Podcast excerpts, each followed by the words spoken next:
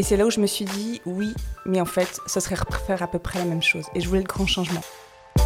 Attendez, euh, je suis parisienne, complètement citadine, mais quelle légitimité j'ai pour qu'on puisse m'attribuer un marais salon? Euh, je me rappelle de sa, sa, remarque qui m'a dit Bah écoute, euh, ma cocotte, c'est bien, mais tu connais personne dans le milieu. Comment tu vas faire? Et là, je lui dis Comme les jeunes, t'inquiète. Bonjour et bienvenue dans ce nouvel épisode de Au revoir Président, le podcast qui décortique les trajectoires de vie de celles et ceux qui un jour ont décidé d'appuyer sur pause. Toutes les deux semaines, je partage avec vous mes rencontres effectuées avec des personnes inspirantes. D'un côté, des cadres dirigeants qui au cours d'une intense carrière ont décidé de changer de vie, et de l'autre, des experts qui grâce à leur savoir et connaissances peuvent nous aider à mieux comprendre et appréhender ces transitions de vie. Je suis Laurent Pellet, ancien cadre dirigeant d'un grand groupe français. Après 28 années d'un parcours intense, j'ai connu l'épuisement professionnel qui m'a amené à prendre une année sabbatique. C'est à ce moment-là que j'ai décidé de lancer ce podcast pour rencontrer des personnes qui, en m'inspirant, allaient pouvoir m'aider à trouver ce que je voulais faire du reste de ma vie. Après ces 12 mois, j'ai finalement moi aussi dit au revoir président et démarré une nouvelle vie.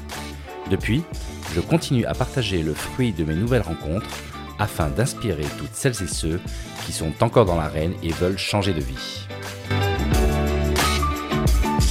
Et aujourd'hui, j'ai le plaisir de recevoir Laurence Robe. Bonjour Laurence. Bonjour Laurent.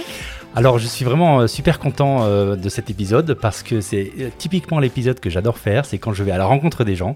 Et quand je dis que je pars à la rencontre des, gens qui ont, dit, qui ont fait des revoirs précédents, ben, là, c'est vraiment au sens, au sens propre. Donc, on est ici chez toi à Noirmoutier.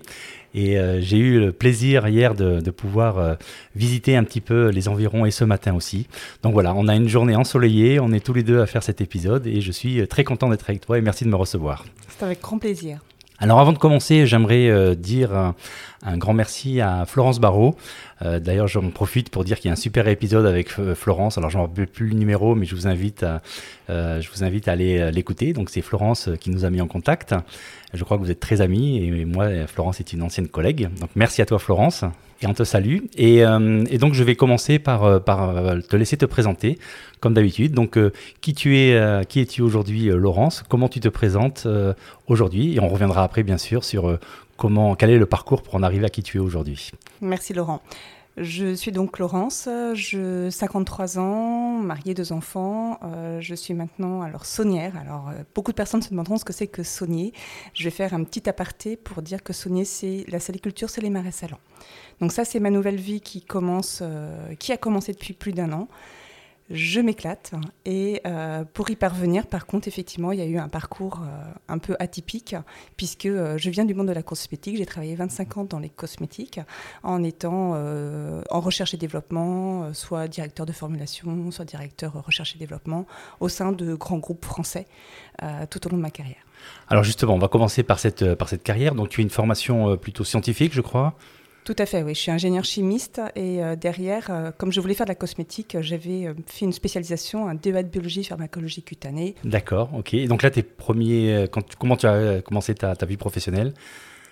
Alors j'ai commencé ma vie professionnelle euh, d'abord euh, dans l'industrie chimique, puisque j'étais dans les matières premières cosmétiques, pour après partir effectivement un an en expatriation en Allemagne, euh, pour revenir après en France. Mais mon, souhait c'était de faire de la cosmétique, donc c'est là où je suis partie dans le sud de la France, dans un groupe français pharmaceutique qui faisait beaucoup de thermocosmétiques, où là j'ai appris mon métier de formulateur. D'accord. Et là, c'est euh, dans quel euh, donc sud de la France, tu as dit? Dans quelle, euh, quelle boîte? Quel était le... C'était chez Pierre Fabre d'Herbocosmétique, Pierre Fabre, à côté de Toulouse. D'accord. Et là, tu es resté combien de temps? Je suis resté 7 ans là-bas. Ok. Et c'est là où j'ai aussi mes deux enfants. Mes deux enfants sont toulousains. et là, j'ai appris effectivement à faire de la formulation et à diriger. C'est là où j'ai dirigé mon première, ma première équipe de formulateurs pour faire des produits thermocosmétiques, donc très orientés quand même dermatologiques. Ok. Donc après cette euh, première expérience, donc en Allemagne, expatriation, puis euh, chez Pierre Fabre, tu, tu, ensuite tu es allé dans quel, euh, dans quel groupe? Alors là, j'ai fait une petite pause en fait, hein, puisque étant lié par un contrat de confidentialité, j'ai dû avoir faire une interruption. Et pendant cette interruption, j'en ai profité pour faire une formation de management, puisqu'effectivement, j'étais extrêmement experte en termes techniques et en termes de formulation. Par contre, là où j'étais peut-être un peu moins euh, bonne, c'était pour la partie managériale. Et le management m'intéressait énormément. D'accord. Donc, euh, j'imagine que c'était un an dans le, la période an. de confidentialité. Donc là, Oui. et ensuite, tu as pu aller chez, dans une boîte. donc, Et après, à ce moment-là, je suis, rentrée, je chez Yves Rocher, donc, euh, le groupe Rocher, pour travailler pour la marque Rocher. Et euh, là, j'étais directrice de la formulation, donc avec une grosse, plusieurs laboratoires de formulateurs. D'accord. Et là, tu y es resté combien de temps? À ce poste-là, j'y suis restée 5 ans. 5 ans, d'accord, ok. Et après, j'ai été dans une autre entité du groupe qui s'appelle Stanome, euh, qui était très internationale. Et là, ben, j'ai fait beaucoup, euh, beaucoup d'avions, beaucoup de dépassements, puisqu'en fait, il y avait des entités au Mexique, au Venezuela et également un développement aux Philippines. Ah, on a des points communs là, parce que le Venezuela, je connais bien, les Philippines aussi. Donc, euh. Mm. Donc là, c'est un job euh, international, un job de manager. Donc, on peut dire une, euh, un job euh, à, à haute intensité, Ouais. euh, managérial et international.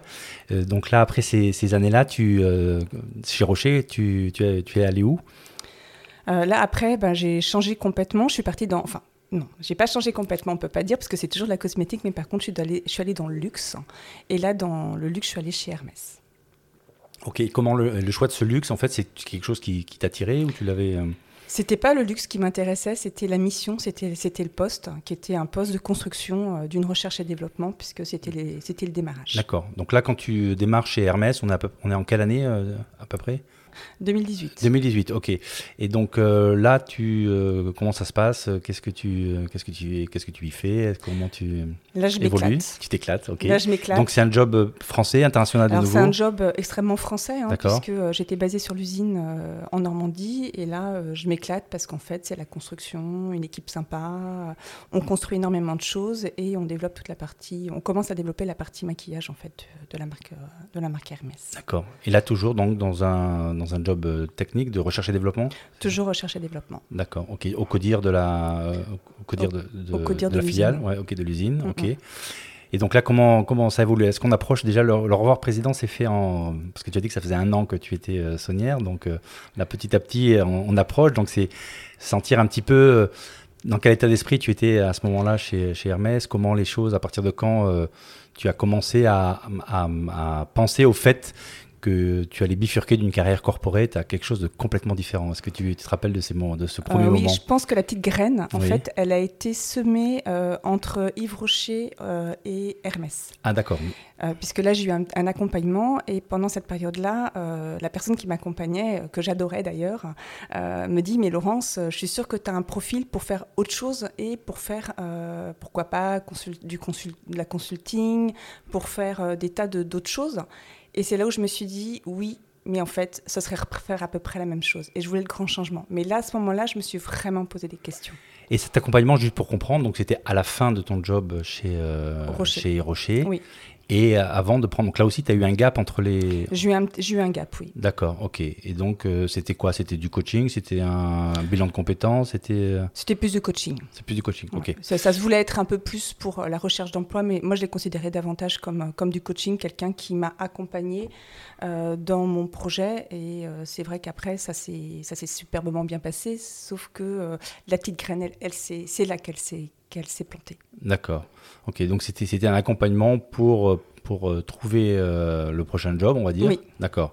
Et, euh, et pendant cet accompagnement-là, tu t'es dit, ah, bah, c'est peut-être euh, le prochain job, j'y vais, mais il y a peut-être quelque chose. Il y a peut-être quelque chose derrière. quelque, quelque chose derrière. Ouais, ok. ouais. Et ensuite, la petite graine, c'est celle-là qui m'intéresse, bien entendu, plus que ce que tu as fait chez, chez Hermès.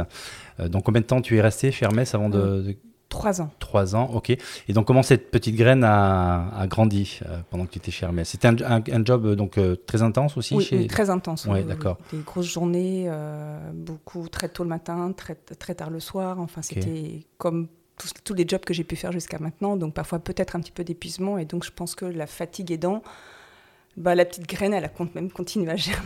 D'accord. Et là, au niveau familial, si on peut rentrer un peu dans, Oui, dans- dans le sujet, donc tu as combien d'enfants? Quel âge ils avaient à cette Alors, époque-là? euh, j'ai deux, donc deux enfants. Mes enfants sont déjà des, enfin, étaient adolescents et en début d'études, euh, puisque quand j'étais chez Hermès, l'aîné était déjà en pharma D'accord. et euh, le second allait passer son bac. D'accord, ok. Et ton mari un job euh, itinérant plutôt, je crois, mon, mon, mari a un job itinérant, effectivement, grand itinérant, euh, euh, puisque lui, il est dans les avions, puisqu'il est pilote de ligne. D'accord, oui, donc toi, une vie intense, les grands, bon, déjà bah, assez grands, donc autonomes, et toi, avec ta vie intense. Et déjà aussi un petit peu séparés. D'accord. Puisqu'effectivement, j'avais un appartement qui n'était plus notre appartement à nous, oui. puisque j'habitais à côté de l'usine. D'accord. Euh, et donc je faisais déjà, alors je faisais des navettes parce qu'on avait souvent des réunions sur Paris, mais je faisais aussi beaucoup de navettes et euh, je dormais, enfin j'étais pas toujours à la maison. Oui, ça je crois qu'on l'a pas précisé, mais donc le, au départ tu es, tu es parisienne de. Non, je suis bretonne. Bretonne, d'accord. Mais tu as vécu, mais d'accord, ça on sent que tu y tiens, parce que donc il y a l'Allemagne, il y a le Sud, et puis après, mais après donc euh, les années, les années Rocher étaient. En non, à Paris. À Paris, d'accord. Ok. à ici les Moulineaux ici les Moulineaux, et les années Hermès, euh, donc dans une usine qui était... Euh, en Normandie. Normandie, ok, d'accord. Oui, donc on voit, on sent un peu la, un tiraillement avec euh, le, mari qui vole tout le mm. temps en avion, toi qui, qui fait la navette, qui est sur l'usine. Oui. Et donc la petite graine, elle, qu'est-ce qu'elle, comment, comment tu sens, enfin à partir de quand tu te dis, il va vraiment falloir songer, parce que c'est quand même un grand, un grand changement. Donc, bah, comment... La petite graine, elle a grandi quand on a décidé de se quitter avec Hermès. D'accord. Et là, ça a été euh, radical. C'est euh, du jour au lendemain. Oui. Euh, j'ai eu l'opportunité de pouvoir aller euh, voir des marais salants euh, pendant, pendant cette... Alors attends, attends, attends, parce que là ça va trop vite pour moi. Ça va trop vite. Ah, oui, oui, parce que tu dis, ok, je comprends qu'il que, y a une séparation et tu, tu, sors du groupe Hermès, mais moi c'est pas parce que je sors du groupe d'un groupe que je vais aller voir des marais salants. Donc c'est comment, comment cette idée des marais salants, enfin parce que j'ai compris que donc tu n'as pas d'attache sur Noirmoutier, puisqu'en fait tout ton parcours ben, est ailleurs que, voilà, tu es, tu es, tu es bretonne, tu as été en, en Allemagne, dans le sud, à Paris. Donc d'où ça vient cette idée de Noirmoutier et des marais salants? Alors d'abord les marais salants, puisqu'en fait euh, j'ai toujours été attirée par des marais salants. Je ne sais pas pourquoi, me demandez pas pourquoi. C'est l'environnement, c'est le côté serein. Vous avez euh, une faune, une flore, euh, tout est magnifique, c'est calme et c'est paisible. Mais tu te rappelles depuis quand? C'est, On parle de l'enfance, ça remonte à l'enfance ou? Euh, Ça remonte, non pas tant que ça en fait. Ça remonte à la première fois on a dû aller à l'île de Ré. Alors les enfants étaient jeunes. Ouais. ça doit faire 15, 15 ans à peu près, 15-20 ans. Et là c'est quoi? C'est un coup de foudre C'était un coup de foudre. Dès que j'y allais, et puis alors j'étais terrible parce que je voulais absolument aller voir les marais salants, aller courir dans les marais salants parce que je fais beaucoup de course à pied, euh, aller me balader dans les marais salants. Alors c'est un peu, un peu énervant pour les autres parce qu'effectivement les marais salants c'est bien, mais c'est quand même très très plat. Et puis quand on en a vu un, on a l'impression de tous les avoir, les avoir vus. Non non, c'est pas du tout ça. Quand on vous en a vu un, celui d'à côté il est complètement différent, mais ça c'est avec euh, l'œil d'expert.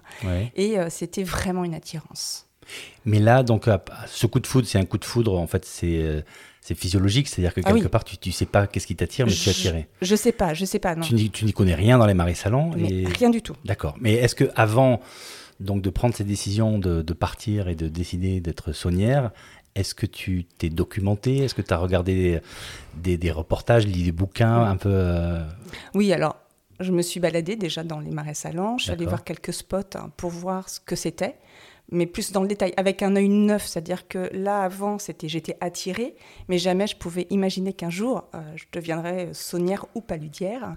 Euh, jamais euh, je pensais que j'y arriverais ou que je franchirais le pas. Et euh, Donc tu allais en vacances comme, euh, comme une attractivité Comme, comme un touriste en fait. Euh, oui, oui, oui comme, un touriste, aller voir des, des écomusées du Marais Salant, voir ce métier qui paraît à la fois lent mais rapide et rythmé par la, par la, par la météo. c'est un, un, métier du soleil aussi, hein, parce qu'en fait l'impression que ça donne c'est qu'on ne bosse que quand il fait beau. Alors la vérité est un peu différente, on pourra peut-être en parler tout à l'heure, mais c'est vrai que c'est le marais salant, c'était ouais, de l'attirance. Je pense qu'il n'y a pas de. D'accord. Et au moment où tu fais cet accompagnement coaching entre euh, Rocher et Hermès, là, tu, tu, as déjà, tu as déjà cette passion pour les marais salants. mais à ce moment-là, la graine ne te dit pas, je veux. Non, c'est quelque chose qui est hors de portée. Enfin, c'est pas. C'était hors de portée. Je pense que c'est le bon terme. C'était hors de portée. Ça me serait jamais venu à l'idée de me dire, je vais là-dedans. Alors aussi, ce qu'il faut voir, c'est qu'il y a tout un environnement. Les enfants étaient encore assez euh, assez jeune, euh, des études à faire, enfin on ne savait pas non plus ce qu'ils feraient comme études, et euh, tout ça aussi, on sait qu'il y a quand même une certaine stabilité financière qu'il faut avoir pour pouvoir accompagner nos enfants. D'accord. Et euh, on va revenir sur le côté, sur le côté financier parce que c'est important. Mais, mais moi, j'ai, parce que en fait, ton histoire vraiment m'interpelle parce que voilà, il y a, des, gens qui trouvent des idées euh, comme ça depuis la plus jeune enfance, ils ont une passion ou bien c'est un peu dans, le prolongement de, de leur expertise, mais là c'est radicalement différent. Euh, j'en ai quelques-uns comme ça, hein, notamment euh, Bruno Menozzi qui, euh, est devenu ébéniste. donc là, il a toujours eu la passion pour le bois, mais toi, donc c'est euh, cette attirance, mais, euh, mais en fait assez tard, assez tardif, je, je comprends. Et, et donc c'est à partir de quel moment, euh, quel moment tu, tu, te dis ça peut, ça pourrait devenir mon métier? En septembre 2021. Ah oui, c'est très précis. Ouais. Et jusque là, absolument pas. Pas du tout. Alors parce que je me suis promenée dans des marais salants au mois d'août oui. 2021, Oui. mais après. C'est en septembre où je me suis dit, mais c'est vraiment ça que je veux faire. Ok. Mais tu avais déjà rencontré des sauniers, tu as parlé Pas du tout. Oh, C'était dans ma tête. C'était vraiment que dans ma tête.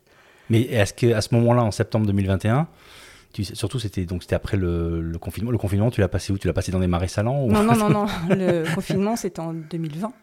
Oui, donc c'était après le confinement, Ouais. c'est ça. Donc Ouais. euh, le confinement, tu l'as, tu l'as Passé euh, à travailler normalement. D'accord. télétravail, maison, enfermé. euh, non, non, non, à l'usine en fait. À l'usine, d'accord. ouais. Moi, j'ai pas, j'ai pas vécu ce, enfin, ce, j'ai pas, j'ai pas vécu le confinement dans mes quatre murs puisque j'avais la chance et j'ai trouvé que c'était une chance de pouvoir toujours me rendre à l'usine puisque l'usine continuait de, de fonctionner, ne, ne serait-ce que pour faire de la solution hydraulique. D'accord, ok. Euh, d'accord, d'accord. Je vois toujours pas en euh, le moment, donc septembre 2021, ok, mais que- quel est, quel est ce déclic? J'ai- J'aimerais vraiment trouver le. Parce que c'est c'est quand même un, Je- un saut qui est. Et là, en 2021, tu, oui, tu es encore en poste. euh, Non, j'ai terminé en fait. Ah, d'accord. On s'est déjà quitté. Ok, donc je comprends mieux. Donc en fait, tu, tu as, d'accord, tu n'as pas quitté Hermès pour, euh, avec l'idée de faire Saunière, tu as quitté Hermès parce que ça s'est, ça s'est terminé. Et ensuite, c'est posé la question de dire qu'est-ce que. C'est quoi la suite? C'est quoi la suite? Ouais. Et là, donc, tu avais le choix entre deux choses c'est soit continuer dans, un, dans la suite logique d'une carrière corporate dans ton domaine, Mm. soit faire autre chose. Et c'est là où. euh, Où j'ai voulu faire une pause. Parce qu'en fait, effectivement, euh, c'était toujours plus en fait. hein. On peut voir qu'il y a une accélération dans les rythmes. euh, on travaille de plus en plus, on gagne de plus en plus. hein. Euh, Ça, je le, je le dis pas non. Mais il y a un moment donné, on se demande si c'est vraiment ça qui va vous apporter ce dont vous avez vraiment besoin. Et sur le projet d'avenir, euh, la cinquantaine passée, est-ce que c'est vraiment ce toujours plus qui nous intéresse vraiment pour se réaliser? Eh bien, c'est là en fait. Je pense que tout ça est arrivé en même temps.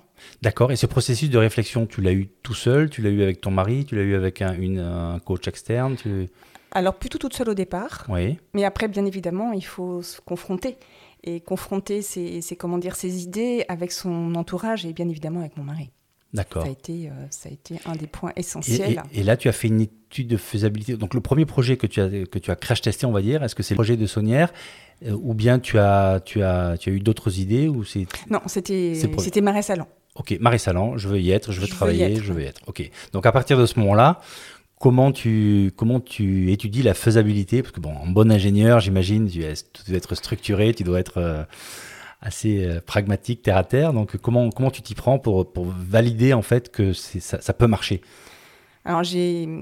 donc, déjà, j'en ai parlé à mon mari, Oui. parce que c'est enfin, vraiment concrètement en lui disant voilà, je voudrais devenir, alors pas Ludière, parce que je pensais qu'on serait au nord de la Loire, mais c'est pas le cas, donc euh, c'est Saunière maintenant. Et euh, je me rappelle de sa, réf- sa, sa remarque qui m'a dit bah, écoute, euh, ma cocotte, c'est bien, mais tu connais personne dans le milieu. Ouais. Comment tu vas faire? Et là, je lui dis comme les jeunes, t'inquiète. Ok. Donc, tu avais confiance en toi et en ta capacité de. Et après, en fait, ça va très très vite. Euh, un bon contact, euh, vous tirez, en fait, il faut tirer les bonnes ficelles. D'accord. Alors après, il y a les sites internet. Enfin, j'ai été voir partout. J'ai passé pas mal de coups de fil et j'ai toujours été très bien accueillie. Et ça, c'était pour moi, ça a été quelque chose d'assez nouveau. C'est que j'appelais des personnes que j'allais déranger, bien évidemment, mais soit ils me rappelaient. Soit euh, ils me disaient bon bah moi je peux pas répondre mais appelle un tel ou ainsi de suite et en fait petit à petit j'ai euh, tiré la pelote en fait et Mm. tout est venu mais logiquement et naturellement Ok. Et ensuite, pour faire l'étude de faisabilité, parce qu'encore faut-il en vivre, j'imagine, Oui. c'est, enfin, quand on est dans un comité de direction en charge d'une équipe, d'une usine, etc., c'est, on a un certain niveau de revenu. Donc là, tu, tu- comment tu t'y es pris pour vérifier si le projet tenait la route euh, sur le long terme en termes de, en termes de business plan? Alors le business plan euh, a été fait peut-être un peu plus tard parce que toujours pareil, connaissant rien du métier, je savais pas quelle était pas les la production, ouais. j'avais Ouais. pas la paramètre, j'avais pas les paramètres, euh, combien j'allais pouvoir produire, en bout de combien de temps et ainsi de suite. Donc en fait, ce, ce business plan, il s'est fait peut-être un peu plus tard, mais déjà d'entrée de jeu, il y avait des critères qui étaient déjà un peu connus en disant avec tant de d'œillets, tu peux vivre.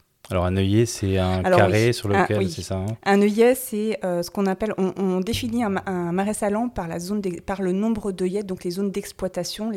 L'œillet, c'est là, là où on va sortir le sel du marais salant. Donc le marais salant peut faire 3 hectares, mais vous pouvez avoir que 10 œillets. En tous les cas, c'est c'est- on compte en œillets. D'accord. Donc moi en fait je pose la question, mais hier tu m'as fait un tel cours magistral qu'on a passé la fin d'après-midi sur place. Je mettrai d'ailleurs des photos dans ma newsletter. Euh, donc, euh, mais bon, c'est pas l'objet du l'objet Mm. du, euh, du podcast. Mais donc effectivement, c'est voilà, c'est l'œillet, c'est c'est vraiment la partie exploitation. Enfin en fait c'est le champ où tu récoltes, on va dire où tu récoltes le, le sel.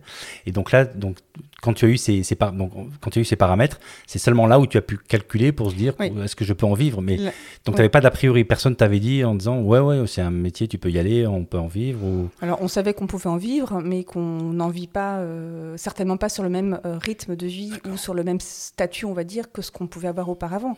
Mais ça, ça fait partie du choix. ok.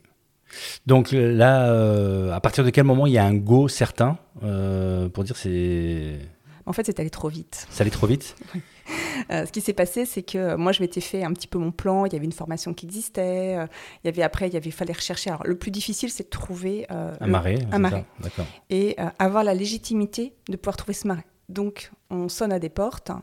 Alors, des portes administratives, hein, puisqu'effectivement, il y a des comités de communes. euh, Pas n'importe qui peut s'occuper d'un marais en fait. Il faut il faut montrer pas de Bah, blanche. Il en- faut monter patte blanche. Alors, soit il faut trouver des propriétaires Oui. qui veulent bien louer, soit euh, à l'achat, mais il faut pouvoir se positionner à l'achat sur un marais ou euh, éventuellement trouver. Alors, les comités de communes aussi ont des marais et les mettre à disposition. Mais attendez, je suis parisienne, complètement citadine, Ouais. mais quelle légitimité j'ai pour qu'on puisse m'attribuer un marais salon Ok. Et le bah aucune. Voilà, exactement. Ah, si ce n'est peut-être ton, ton, ta formation de chimiste où tu- quelque part tu comprends un peu les. Alors je sais pas si ça sert beaucoup dans ton, dans, dans ton métier parce que quelque part. euh, Bah, c'est de la chimie qu'on fait. hein. Oui. Mais, mais, Oui, euh, mais tu peux. Mais enfin, j'imagine que tous sans- les sans- sans tous les sauniers peut- sont pas des chimistes, donc non, ça peut marcher, d'accord. Donc c'est pas un paramètre d'entrée. Et, et là, et là, donc euh, à un moment donné, pour choisir l'endroit, donc qui est au Noirmoutier, tu, tu, comment tu as spoté ce- cette région? Est-ce que ou tu as cherché dans toute la France, enfin partout où il y a des marais salants et puis c'est là où il y en avait ou comment Bon, on tu- est allé se balader en fait. D'accord. Euh, on a fait une balade en novembre, fin novembre, euh, fin novembre, et pour aller voir euh, soit Guérande, parce que Guérande c'est un gros spot. Oui. Après, on est allé sur Noirmoutier. On devait descendre plus bas à Olonne, et en fait, on s'est arrêté à Noirmoutier. Parce on que est, tu parce que tu as trouvé. euh, on est non non parce qu'on est tombé amoureux de l'île. Ah d'accord. Donc dit- avant le marais, en fait, c'est plutôt Ouais. la région que vous avez trouvé. Ouais. Et une fois que vous êtes tombé amoureux de la région, euh, tu t'es dit c'est là, c'est Bah, là qu'il faut que je trouve c'est- là que je- j'aimerais trouver. D'accord, ok. Et ensuite, pour faire cette recherche, du coup, tu t'y es prise comment? Puisqu'on comprend que en- la petite parisienne qui débarque et qui dit est-ce que oui, un marais, où est-ce que je peux louer un marais ou acheter un marais? Comment tu comment tu as fait pour t'y pour t'y prendre? Bah là, en ayant contacté euh, des gens avant sur Guérande, Oui. euh, ils m'ont donné des noms de personnes sur Noirmoutier. Donc là, toujours pareil, le réseau qui fonctionne euh, parfaitement, le réseau qui, qui- qui fonctionne parfaitement bien. Et après, qu'est-ce qui se passe? C'est à chaque fois on me dit ah mais tu devrais, il y a un négociant, tu devrais l'appeler, ils sont propriétaires fonciers, euh, donc vas-y, à la limite, appelle-les. De toute façon, tu- ça te coûte rien de les appeler. D'accord. Et là, je les appelle, je tombe donc sur le directeur commercial. euh, et là, le contact passe très bien. Alors, il faut dire que mon projet, euh, je l'avais, euh, là, je l'avais quand même bien, blindé, j'avais bien pitché et, euh, et je, je connaissais tous les tenants, les aboutissants et tout ça. Donc là, quand je les. Mais je- ça, comment tu, tu as, des bouquins ou bien les, les fameux oui, contacts les ou- contacts avec tout ce que j'avais pu avoir, les documentations. Alors j'avais été voir aussi, alors visiter le, muret des- les- les- le musée des marais salants euh, qui est à qui est à Base-sur-Mer. J'avais été re-rencontrer un autre euh, un autre paludier euh, qui est devenu mon mentor. hein. Euh, donc je salue Pascal. D'accord. Euh, Bonjour Pascal. Et donc tu avais toute la théorie et tu J'avais avais- toute la théorie, j'avais les tenants, les aboutissants, il me manquait le terrain. et la pratique. Tu en avais, tu étais, Et la pratique, alors la pratique dans mon projet, je vous dis que ça c'est parti, parti, trop vite, mais dans mon projet, c'était je fais ma formation, je trouve un, un, maître de stage et euh, j'irai me faire former, euh, ben, j'apprendrai à faire. Et en fait, ça s'est pas passé comme ça, mais euh, je m'étais dit l'été prochain, eh ben, je vais devenir très très jeune parce que je veux dire saisonnière comme tous les étudiants. Et donc je suis partie effectivement l'année l'été, donc l'été dernier maintenant, à Guérande, où là j'ai été saisonnière pendant deux semaines. D'accord. Pour apprendre le métier de récoltant. Mais là, quand tu as fait ce, stage, on va dire, ou cette saison, tu avais déjà ton marais ou pas? Oui, en fait, c'est pour ça que je dis que ça s'est fait très vite, parce qu'en fait, j'ai appelé en novembre, novembre-décembre, un moment où on a trouvé que Noirmoutier nous pesait énormément. J'ai appelé et euh, c'est là où tout s'est fait très, très vite et trop vite, puisque quand j'ai appelé donc euh, bah, les sonnets du midi, ils m'ont, comment dire, euh, ils m'ont proposé, ben, pourquoi pas, aller voir Noirmoutier, rencontrer telle personne. c'est un maître chausseur. Donc, euh, maître chausseur, c'est quelqu'un qui, qui, réveille une saline, on va dire. Euh, c'est un maître chausseur qui, euh, ben, on a des terrains, il va, il va, il va t'en présenter, et ben, après on verra si ça le fait ou ça le fait pas. Donc l'avantage peut-être c'est qu'il n'y avait pas beaucoup de concurrence, c'était encore facile, enfin s'il n'y avait pas trop de demandes par rapport à l'offre de marée euh, inexploitée. Ils avaient, alors ici sur Normoutier en fait il y a quand même énormément encore de, de marais en friche, ce que l'on peut dire c'est qu'autant à Guérande euh, tout est plein et euh, il y a énormément de concurrence, autant sur Normoutier c'est une activité qui est euh, n'a pas que cette activité en fait pour vivre. Et euh, la situation est différente puisqu'il y a énormément de, friches, enfin de, de marais salants qui sont pas du tout utilisés. Et il y a des propriétaires fonciers qui ont des marais salants qui sont. Euh, D'accord. donc quelqu'un qui nous écoute et qui, qui aimerait se lancer là-dedans, il y a de la place. il y a encore énormément de place à Normoutier, sans problème. Et on peut tous vivre, qu'on aille en coopérative ou qu'on reste indépendant, on peut vraiment tous en vivre. D'accord, ok. Donc là, tu trouves le marais, euh, et donc c'est un, c'est une location, c'est un achat, c'est... Euh, non, c'est un prêt. Un prêt. Donc c'est-à-dire, on te prête le marais, en fait, pour l'exploiter, et en contrepartie, tu... Je dois le remettre en état. Tu dois le remettre en état, oui. Parce qu'en fait, ce qui, donc, quand tu disais réveiller euh, le marais, ça veut dire qu'il était inexploité depuis combien de temps? Alors, ça fait au moins 65 ans qu'il n'a pas été exploité. Donc, inutile de vous dire que quand vous arrivez sur le terrain, vous voyez une étendue d'eau et basta, il n'y a rien. Oh là là. Et donc là, le premier boulot, c'est faire quoi alors? C'est bah, tout, tout refaire. Et c'est là où, euh, euh, c'est là où effectivement, il y a eu aussi une petite pause avant, parce que j'ai commencé qu'au mois d'août l'année dernière, août-septembre. Mhm. Mais en fait, tout l'hiver dernier, comme je savais que j'allais aller sur Noirmoutier, je suis allée aider quelqu'un euh, qui était en train de remettre en état un marais pour voir si physiquement je tenais, je tenais le coup. Parce que c'est très physique. C'est très physique. D'accord. Donc c'est pas des pelleteuses, c'est pas des machines, c'est ah, à, la main. Euh, alors on se fait un petit peu aider, il hein, ne faut pas croire. On est au 21e siècle, mais euh, il y a énormément de travail à la main à faire. Ok, donc c'est vraiment des méthodes ah, artisanales. oui, oui, on construit tout. là, c'est ce que je t'expliquais hier. je pense qu'on a fait 2-3 km de, de, petits murets sur lesquels on va après marcher. Tout ce que les personnes peuvent voir à l'extérieur maintenant de l'eau, tout ça, ça s'est fait à la main. Euh, oui, parce qu'il y a un système d'irrigation. Enfin, là, on, va rentrer pas dans les détails, mais c'est très technique aussi. Il faut que l'eau s'écoule à une certaine vitesse, mm. sur une certaine surface, etc., pour, euh, mm, mm. pour qu'elle se charge en, la concentration en sel et qu'elle arrive dans les œillets avec la bonne teneur en sel pour pouvoir la récolter. C'est ça Donc, Tout à fait. Donc, c'est assez technique quand même. Oui, Ok. Et, euh, et, donc là, donc tu, tu fais ce, tu fais ce, tu as les marées, on te le prête, tu fais le stage et donc à partir, tu apprends aussi à le rénover oui. le réveiller. Et donc là, c'est ce que tu as fait euh, l'été, tout l'hiver. Et, euh, et, là, donc maintenant, ton, ton marais est presque prêt, c'est ça? Alors, euh, on va dire que c'est un peu un marathon, oui. puisqu'effectivement, c'est tout, tout, tout l'hiver, donc qu'il fasse beau, un peu moins beau. donc c'est là aussi où on se rend compte qu'on est quand même très tributaire du, de la météo, parce que quand il fait vraiment pas beau, là, quand même, on n'y va pas. Euh, mais euh, sinon, bah voilà, un peu de vent, il fait, enfin, vous êtes chez vous, euh, vous dites, oh, je resterai bien à la maison. Bah non, vous êtes obligé d'y aller parce que de toute façon, faut avancer. Et c'est donc du travail de longue haleine. Il faut pas lâcher. Et donc la première récolte, ça va être... Ah bah là, on est dans le sprint final parce qu'on est en train de finir de creuser les œillets. Alors, tu as vu hier, il y en avait un qui était... Et il est terminé ce matin, donc ça y est, on est super content. c'est creuser les œillets parce que ça y est, la, la, comment dire, la saison commence à Normantier. Là. Les, premiers, les premiers selles ont été sortis hier. Donc euh, nous, on se dit, ben, il est temps qu'on soit prêt. Alors après, l'appareil, les éléments, il y a trop de vent, on ne peut pas creuser. D'accord. C'est la météo qui, c'est la météo qui nous guide. Donc euh, on, voilà, on, découvre un peu ta. moi j'ai découvert un peu hier, mais là on, découvre un peu ta, nouvelle vie, donc qui n'a absolument rien à voir avec ton ancienne vie. Euh, corporate. Les impacts au niveau familial, comment ça se passe? Comment euh, déjà la famille a accueilli ce projet? Bon, ton, mari, on a, compris tout à l'heure euh, ce qu'il a dit. Bah, finalement, tu t'inquiètes et il a eu, as eu raison de lui dire ça puisque effectivement tu y es arrivé. Mais peut-être que quand il, t'a demandé ça, il pensait pas que tu allais y arriver. Donc comment ce projet a été Alors, accueilli? me connaissant, il sait que quand j'ai une idée en tête, généralement, je vais jusqu'au bout. Donc ça, il savait que, en tout cas, je déroulerais jusqu'au bout, jusqu'au moment où on se, serait dit, on y va, on n'y va pas. Donc ça, euh, on, ça, on a très bien... Enfin, j'ai avancé. Les enfants, au départ, ils ont regardé le projet. Euh, du coin de l'œil en disant qu'est-ce qu'elle nous fait encore Qu'est-ce qu'elle nous fait encore? Mais bon, comme ils m'ont vu aussi euh, avec mes différents travaux, enfin mes, différents euh, travails, je veux dire, où euh, c'était, à la fin, c'était quand même un peu dur, les rythmes commençaient à être un peu pesants. je ne veux pas dire que j'étais près du burn-out, mais la fatigue, le travail, enfin, c'était, il y avait quand même beaucoup de pression. Et le fait que je veuille faire une rupture là-dedans, ils ont aussi complètement compris. En plus, eux, bah, au niveau études, ça avançait aussi. Euh, donc là, c'est vrai que sur la sphère très très proche, ça c'est, euh, ça a été bah oui, pourquoi pas.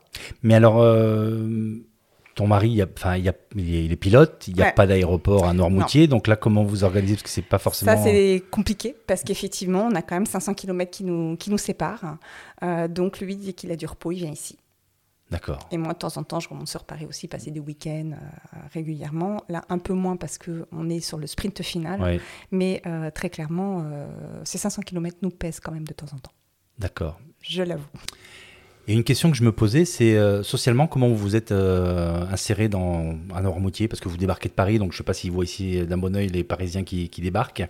Mais comment, comment, vous êtes, comment ça s'est passé? Bah, Toujours pareil, un petit peu par je ne vais pas dire par le réseau, parce qu'on ne peut pas parler de réseau ici, mais c'est euh, déjà euh, faire la connaissance, aller vers les autres, euh, les soigner déjà, parce que j'avais aucune légitimité. Ben maintenant, j'ai toujours des soignés qui viennent me voir régulièrement. J'ai des soignés qui me proposent de faire des activités aussi chez eux, dans leur marais salant, pour que je puisse continuer d'apprendre. Donc ça, c'est quand même très intéressant. Ils habitent tous dans le coin, j'imagine Ils habitent tous dans le coin. et puis après, les Noirs moutrins, alors on vous dira qu'il y a les Noirs moutrins pure souche, et puis les immigrés comme nous. Mhm. Et en fait, ben, on arrive à faire... Il y a des gens sympas partout, en fait. Ce qu'il faut, c'est euh, juste euh, pas arriver en disant euh, terrain conquis, je suis parisien, machin bidule. C'est juste être sympa avec les gens, bien poli, et puis après tout se fait très très bien. D'accord. Et là, j'ai pu, on est en mai au moment où on enregistre, fin mm. mai. En me baladant, il n'y a pas grand monde en fait. Hein. Donc j'imagine que c'est juillet-août, c'est blindé, et puis le reste du temps, il n'y a pas mm. trop de monde. Donc là, y vivre, c'est pas quand on a vécu à Paris, enfin dans des villes comme ah, ça, c'est complètement différent. L'hiver, c'est très très calme. Euh, la grande rue, euh, même le soir en ce moment, à partir de 19h30, il n'y a plus grand-chose. Mais l'hiver, à partir de 18h, il n'y a plus personne dans la grande rue. Quoi. Et ça, quand tu as été citadine une grande partie de ta vie, c'est pas quelque chose qui... Euh, je pense que j'ai jamais aimé les foules. Donc au final, ce côté un peu calme, euh, c'est pas gênant. Euh, après, euh, c'est un côté calme, mais quand vous avez une grosse journée de travail à côté, le soir, vous avez pas envie, vous êtes quand même un peu épuisé. Donc vous rentrez chez vous, mais ça n'empêche pas que vous. En fait, je pense que depuis que je suis ici, c'est là où j'ai jamais eu autant de vie sociale, puisqu'effectivement, soit aller boire un coup, soit inviter du monde à la maison. Enfin en fait, on passe notre temps à recevoir du monde à la maison. Ce qui Comme on bosse euh, moins, on a plus de temps et donc on a plus de temps, on est plus détendu et, euh, et ça, voilà, c'est un autre, c'est un autre style de vie. C'est moins speed qu'à Paris de toutes les façons, mais c'est aussi ce à quoi euh, on aspirait en venant ici. D'accord. Donc, est-ce que tu retournerais maintenant dans le monde corporate? Ah, bonne question. comment y répondre? Euh, je ne vais pas dire s'il le faut parce que ça fait un peu sous contrainte. Ouais. Euh, certainement différemment. D'accord. Avec euh, maintenant, il y a toutes les solutions du télétravail où on peut faire un mixte. Enfin voilà, je pense qu'il n'y aurait pas ce côté aller tous les jours au travail. Je pense que je serais. C'est plus possible. D'accord. Je pense que ce serait beaucoup, ce serait compliqué. Après, je ne sais pas. Oui, mais par choix. Ma question c'était plus par choix. Après, par contrainte, quand il faut, il faut. Mais par choix je me revois pas me, me retourner dans des salles de réunion. Euh, en fait, c'est toujours ce côté réunion, se dire aller dans une réunion mal préparée, pas d'ordre de jour, pas ceci, où on perd son temps alors qu'il y a plein de choses qui vous attendent. Euh, non, ça, je pense que je suis plus capable. D'accord. Ok. Est-ce que ce projet, à un moment donné, euh, présente des risques? Est-ce que est tu as encore une incertitude sur le fait qu'il puisse ne pas marcher Ou bien est-ce que là, il est, tout, tout est ouvert et c'est bon, c'est lancé En fait, c'est le corps qui pourrait ne pas marcher. D'accord. C'est-à-dire qu'à partir du ne faut moment pas où ça- oublier, c'est que le corps devient votre outil, Oui. votre outil de travail, et donc il faut, le, il faut quand même bien le ménager. Et euh, bon, bah, effectivement, avec l'âge, et puis même de toutes les façons, euh, les gestes répétés, c'est jamais extrêmement bon. Donc là, il faut être extrêmement prudent, il faut s'écouter. Mm. Donc là, tu te projettes euh, à durée indéterminée dans ce projet-là, où tu te dis, tant que le corps tient, je le fais, ou que c'est c'est un- c'est une petite folie passagère et puis tu passeras à autre chose c'est- c'est- Alors, mon objectif, c'est d'aller jusqu'au bout. C'est-à-dire C'est jusqu'à la retraite. Euh, la retraite. hein, parce que, et on me dit même qu'à la limite, un, un saunier se met jamais en retraite, continue toujours un petit, un petit peu à exploiter à droite à gauche parce qu'il aime trop ça. Euh, en tout cas, c'est d'aller euh, jusqu'à la retraite et puis après de s'installer tranquillement sur Normandier. D'accord. Après, si ça tient pas, il sera toujours temps de soit ralentir, soit euh, bah, de trouver euh, soit des missions euh, intermédiaires, par exemple l'hiver, ou également de se dire bon bah stop, c'est vraiment pas fait pour moi.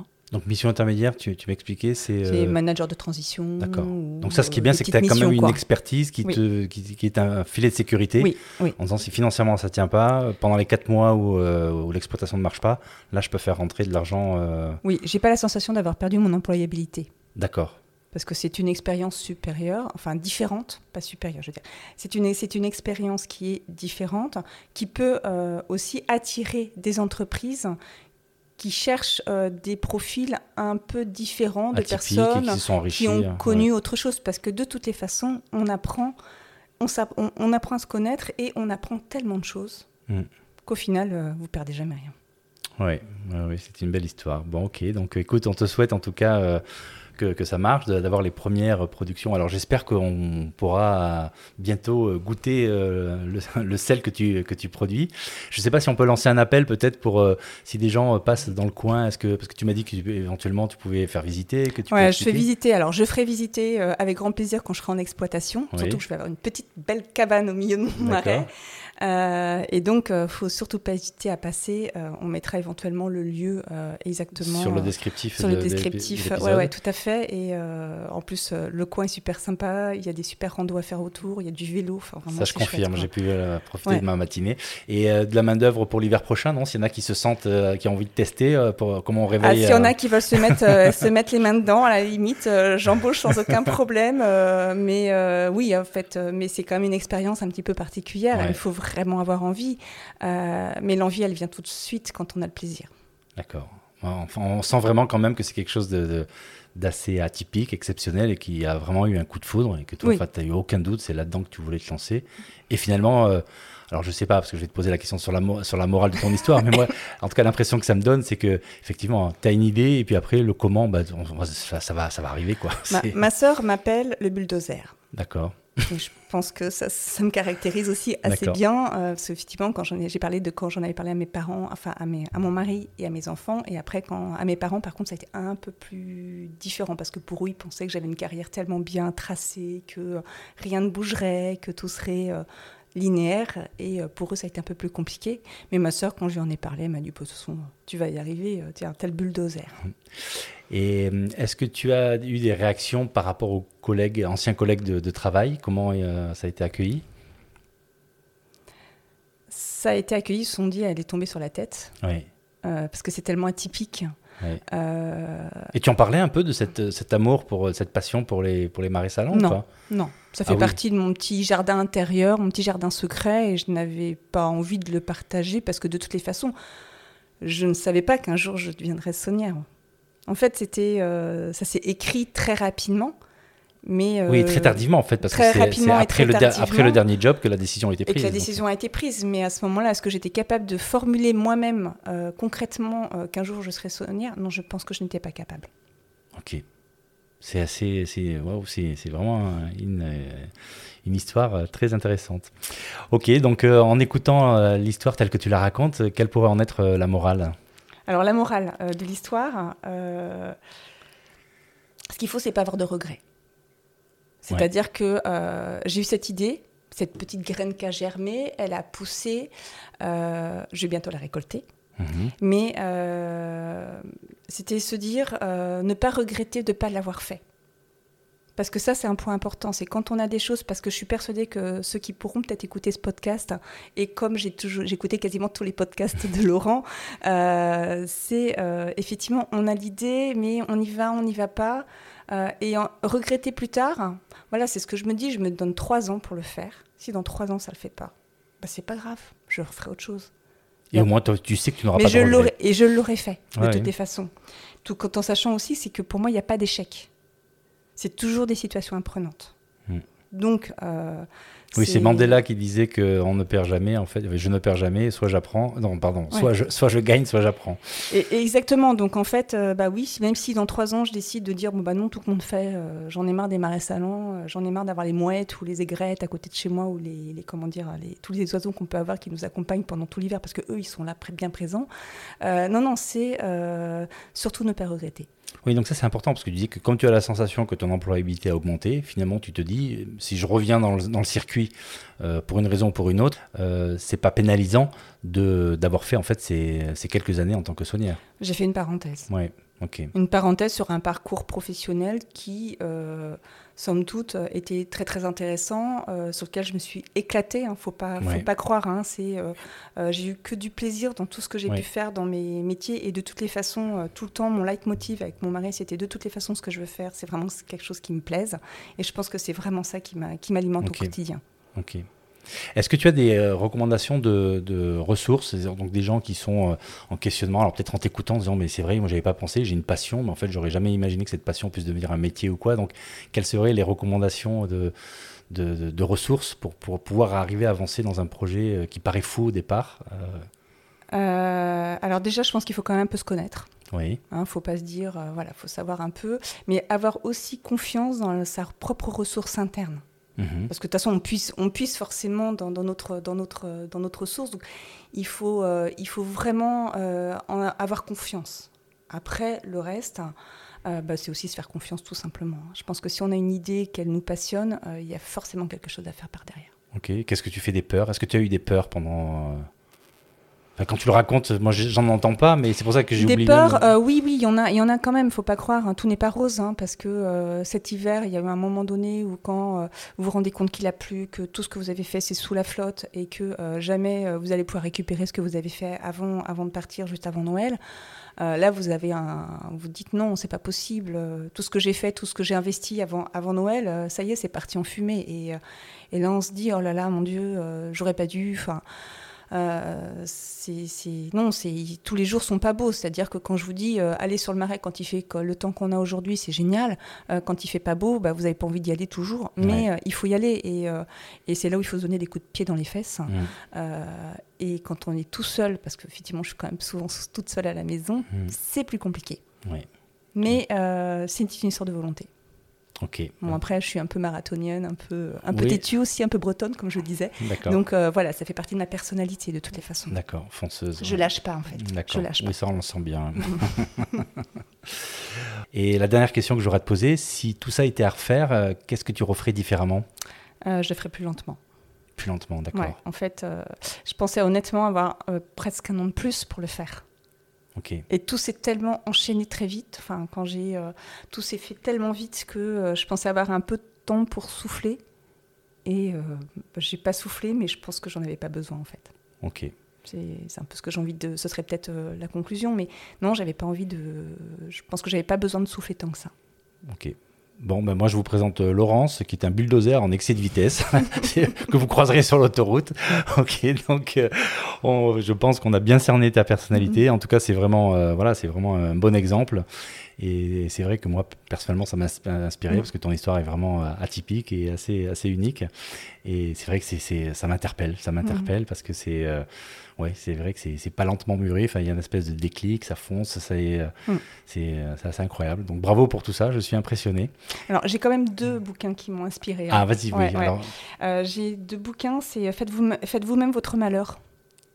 C'est euh, un bouquin de Paul Václavic. Alors le nom, je désolé si je On le mettra dans le descriptif. Voilà, euh, exactement. C'est un bouquin où euh, ils expliquent comment on peut être architecte de son propre malheur. C'est par exemple voir le verre toujours à moitié vide plutôt qu'à moitié plein. Donc ça, c'est euh, le premier point. Et c'est ça aussi qui a, je pense, pas mal fait ma personnalité, euh, mais parce que je l'ai lu très très jeune. D'accord. Et euh, le deuxième bouquin, c'est Qui a piqué mon fromage? Ah oui, je le connais celui-là. Celui-là, c'est c'est un, alors, ça se lit en une heure petit, de oui, temps. c'est ça, c'est un tout petit bouquin. C'est une petite parabole de la vie, Oui. mais c'est ça, ça permet de lancer de la réflexion sur le changement, parce que c'est le changement qui fait souvent peur aux gens.